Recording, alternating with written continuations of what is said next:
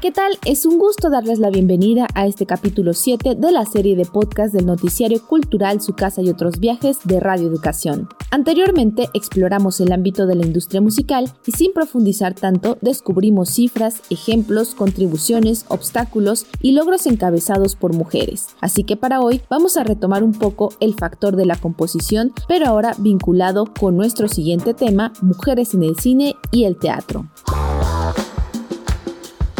Para esto, debemos tener en claro algunos datos que arroja un estudio publicado en 2020 por Women in Music. De acuerdo con este informe, solo el 2% de la música compuesta de las 250 mejores películas estadounidenses de la década de 2010 fue realizada por mujeres, Además de ello, se reportó que desde 1935 solo el 10% de los nominados al premio de la Academia a Mejor Música Original corresponde a mujeres, y solo una ha ganado el premio en dicha categoría en toda la historia de los Oscar. Ahora bien, la presencia de las mujeres en el cine no solo compete a la composición musical, sino también a otros rubros como la dirección y en este caso la organización Women in Film reporta en un informe de 2020 que en Hollywood el 20% de las películas más taquilleras de la última década fue de mujeres.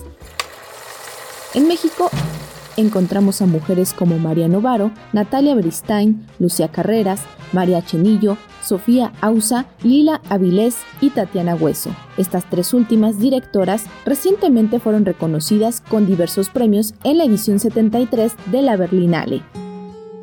Desde el cine, Tatiana Hueso ha abordado el tema de las comunidades rurales y cómo éstas han sufrido discriminación y violencia, de hecho, en su película anterior, Noche de Fuego, la realizadora tocó el tema del control ejercido por el narcotráfico en donde las jóvenes son llevadas a la fuerza. Era importante en esta película construir, mirar la violencia como este monstruo que late, que está ahí presente, que amenaza la vida de las niñas, no representarlo gráficamente, alejarme de la violencia explícita. Pienso que en México tenemos mucho de esto y que nos ha empañado la mirada, que nos ha retirado, alejado de la percepción de la realidad, del peso que tiene esta violencia realmente que ha permeado nuestras vidas, ¿no? Entonces es un proceso muy intuitivo, pero me centro en un camino que es la evocación, que es intentar sentir este monstruo violento que habita en esta película a través de los ojos de las niñas, de lo que ellas perciben, de lo que ellas sienten, de cómo están mirando el mundo estas niñas.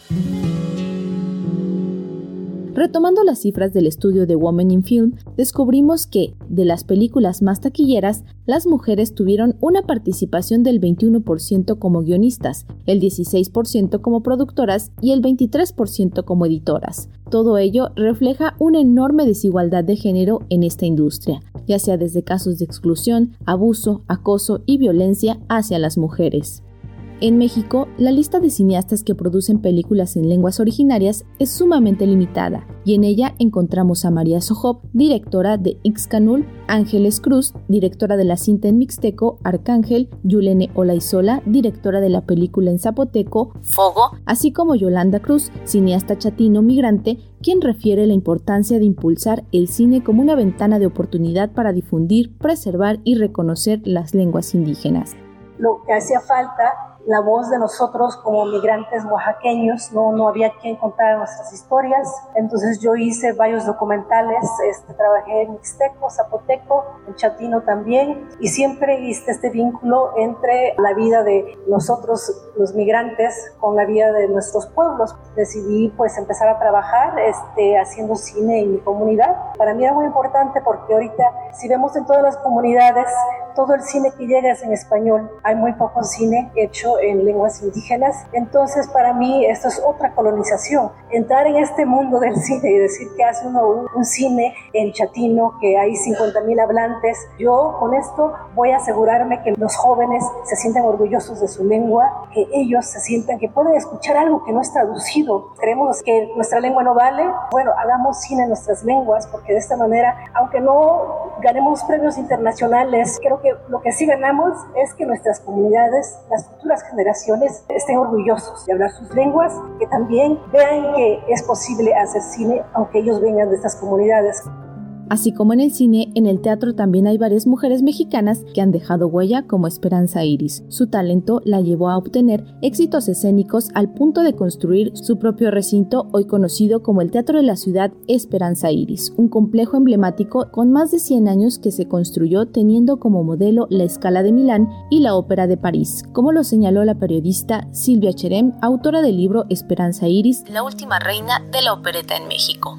Yo creo que nos está mirando que reivindiquemos su enorme legado, su gran fuerza, su profundidad, su empeño y haber construido este teatro con dinero propio no es cualquier cosa. Y ella lo construyó sin pedirle un centavo al gobierno, sin pedirle un centavo a nadie. Y yo creo que merece volver a ser el Teatro Esperanza Iris.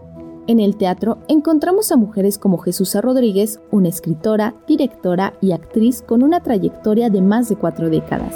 Su notable influencia marcó la escena teatral mexicana desde los años 70, y no solo es una figura clave en el teatro, sino que ha luchado por la igualdad de género y la representación de las mujeres en este ámbito. Otra dramaturga y activista que ha luchado por los derechos de las mujeres y de las comunidades LGBT es Sabina Berman, Luisa Josefina Hernández es otro gran ejemplo de mujeres en el teatro. Su producción incluye más de 60 piezas teatrales y 17 novelas, así como diversas aportaciones al lenguaje teatral. De hecho, el Imbal renombró a uno de sus teatros que ahora incluye el nombre de la dramaturga, una gran escritora e intelectual, como lo dijo Lucina Jiménez, directora del Imbal. Si hay alguien que se convirtió y que sigue siendo referente en esta formación de la escritura, de la literatura, de la traducción es Luisa Josefina Hernández. De tal suerte que cuando en el marco de este 60 aniversario del Centro Cultural del Bosque se planteó la posibilidad de nombrar este teatro, no hubo duda, porque era un acto de justicia. Por hoy concluimos con nuestro séptimo capítulo dedicado al cine y teatro. En nuestra próxima entrega hablaremos de la presencia de las mujeres en la danza y las artes plásticas. Para Radio Educación, Pani Gutiérrez.